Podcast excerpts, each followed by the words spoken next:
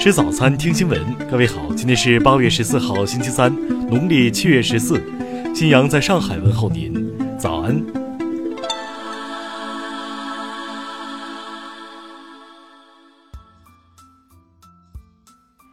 首先来关注头条消息。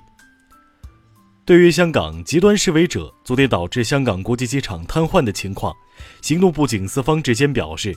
警方会根据常识受到过的训练、专业判断及当时的情况，来考虑在之后的机场示威中是否使用武力应对。对于近期被渲染紧张的警民关系，公共关系科总警司谢振中表示，一定是有人先违法、先使用暴力，包括弹珠、汽油弹等，警察才会执法以及使用武力。警方希望香港市民可以分清楚什么是和平示威，什么是暴力行为。谢振中表示，尽管过去两个月香港一直有抗议示威活动，但是三万个警务人员服务市民的工作并没有停止。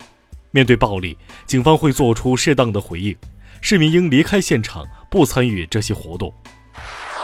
听新闻早餐知天下大事。国台办发言人马晓光昨天应询表示，近期香港局势复杂严峻。我们要正告台湾民进党以及当局立即收回伸向香港的黑手，否则必将自食其果。十三号晚，中美经贸高级别磋商双方牵头人通话，中方就美方拟于九月一号对中国输美商品加征关税问题进行了严正交涉。商务部消息，今年一到七月，全国新设立外商投资企业两万四千零五十家。实际使用外资金额五千三百三十一点四亿元人民币，同比增长百分之七点三。财政部、应急管理部近日向赣、湘、渝、黔、滇等五省市下拨中央自然灾害救灾资金三点七八亿元，用于五省市近期群发性地质灾害应急救灾工作。近日，人社部发布通知指出，深入开展分类帮扶。对未就业毕业生组织不少于两场专场招聘，提供不少于三次有针对性的岗位推荐。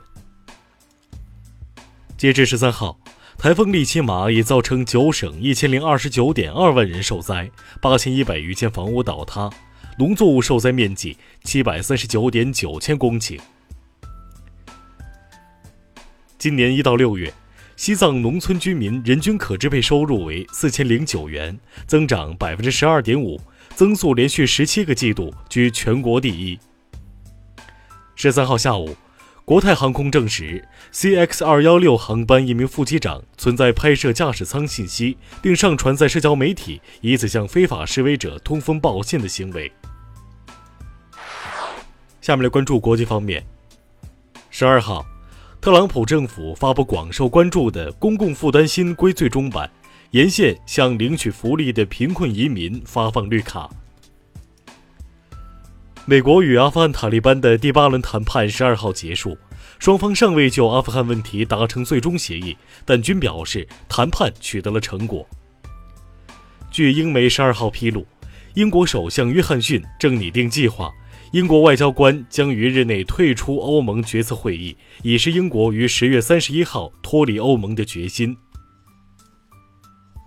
韩国政府决定从九月起把日本从现有的二十九个出口管理优惠国名单中移除，列入新增的第三类出口国。克什米尔地区局势持续紧张。